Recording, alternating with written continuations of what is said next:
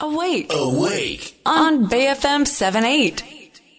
人生100年時代お金との良い付き合い方について考えていくコーナーですアウェイクの頼れるお金のかかりつけ医高塚さんですおはようございますおはようございます。よろしくお願いします。は今週もよろしくお願いします、はい今日はあの、ちょっと先週いただいたメッセージの補足をさせていただきたいなと思いまして。あ先週のメッセージ。はいはい、はい。あのこのメッセージですよね、えーはい。ラジオネーム書いてなかった方ですが、はい。えーイデコの理想的なポートフォリオは何でしょうかと、えー見直しのタイミングも知りたいです、うん。2年前から1万円ずつイデコを始めましたが最近円安、アメリカ株高なのに評価は1000円くらいマイナスですというメッセージ。はい。はい、ありがとうございます。でも先週はこの見直しのタイミングとかのお話をしたんですけども、あの、結構このマイナスになったっていうところを気にされている方も多いと思うので、はいまあ、なぜマイナスになるのかとか、ちょっとそういったお話をしたいかなというふうに思います。そういうメッセージ結構来てまして、あのご報告いただいてるんですよ、マイナスですっていうああ、なるほど。ええはい。あのこれもラジオネーム書いてない方なんですけども、はいえー質問です。実質ゼロ金利、円安、株安、投資しろと、えー国や会社には言われるけれども、はい。8年前に投資した500万円が今では360万円に減っているぞわあ、それは痛い。はと。い一。体何に投資しろと言うんだよというメッセージだったり、うん。えーその他にも、えー今年の4月から退職金から500万円を NISA にしてみました。うん。えー現在5万円のマイナスですという方、まあ、マイナス報告、こういった感じで届いてるんですね。ありがとうございます。はいあの、まず何を買ってるかによってももちろん違うんですけれども、まず最初の方、うんあの、イイデコ始めた方ですね、2年前から。はいはいはい。あの、多分、株がどんどん、まあ一回、米、例えばアメリカの株だったとしたらですよ。うん一回上がっていって、まあ2021年ですかね、去年の年末ぐらいに一回ピークぐらいが来て、また下がってって、少し最近ちょっと戻ったぐらいだと思うんですけれども、はいまあ戻ったっていうのでまだ戻ってないと思うんですが、あの、積み立て投資になると思うんですよ、イデコだと。はい。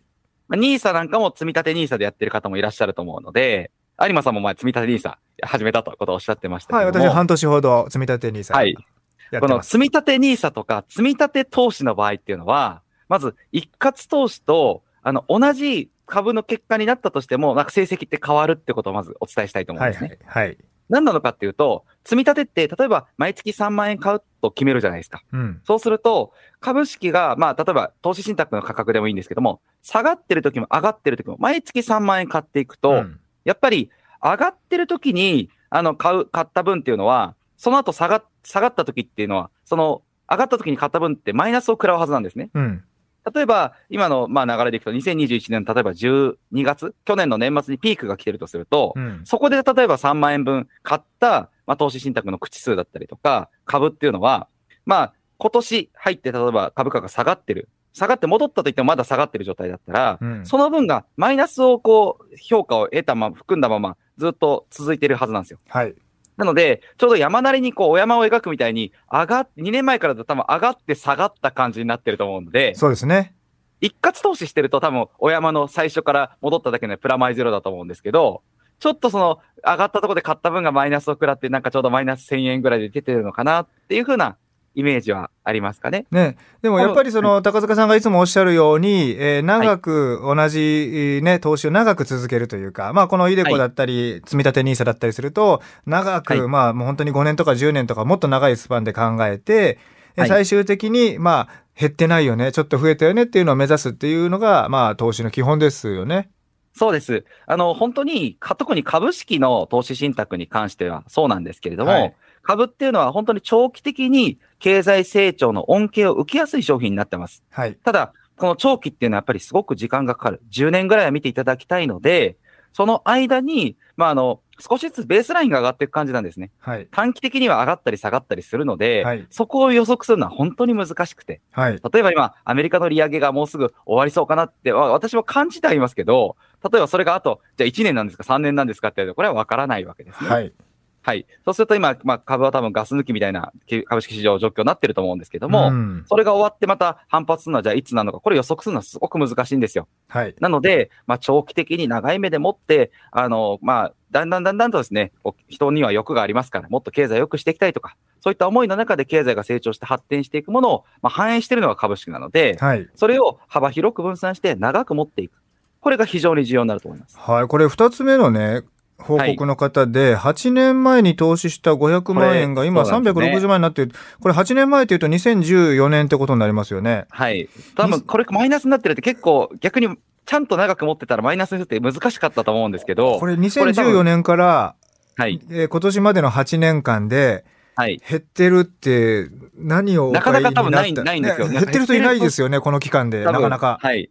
あの、おそらくなんですけど、はいまず、もしかしたら何かに集中投資してしまった？幅幅広く分散をしてなかった？これはあり得ると思うん個です。別株とかかな？可能性はあります。それだとまあもう全然あり得るので、うんまた、手数料の問題もあるんじゃないかなと思ってるんですよ。はあの、証券会社さんとか窓口によっては、投資信託とかでも株でもそうなんですけど、例えば投資信託、買うと3%かかりますってものがあるとしますよあ。うね。んうん。これって、回転売買って言うんですけど、うん何回も何回も見直すと、そのたんびに3%ずつかかるんですよ。うん。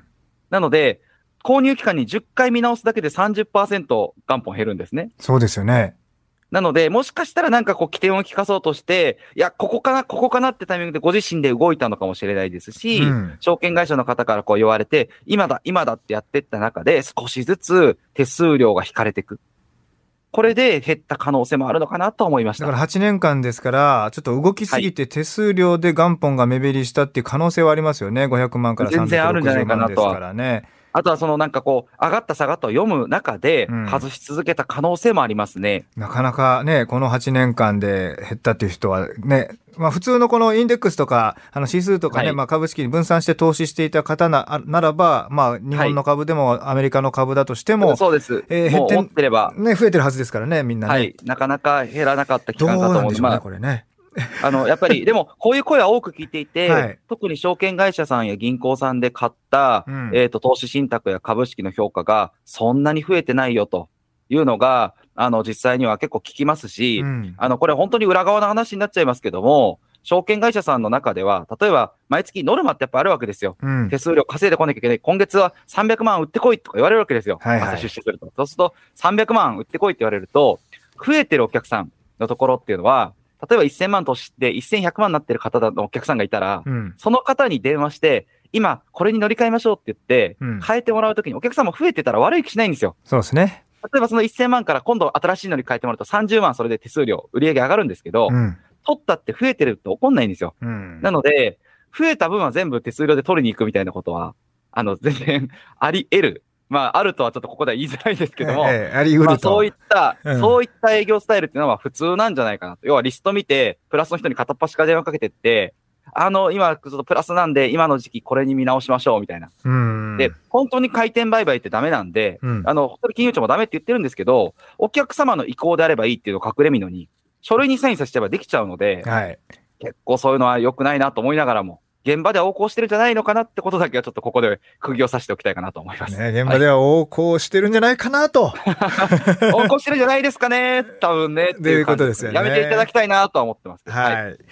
えーいろんなケースがあると思いますが、ご相談受け付けておりますのでね、えーまた何かその投資に関する、もしくは保険、お金、えーいろいろ何でも高塚さんに、えー話してほしいテーマお待ちしています。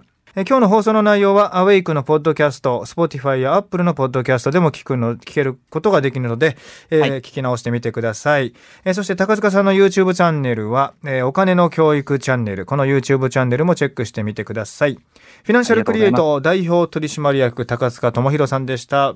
今日もありがとうございました。ありがとうございました。えーまた来週お願いし。ます。はい、よろしくお願いします。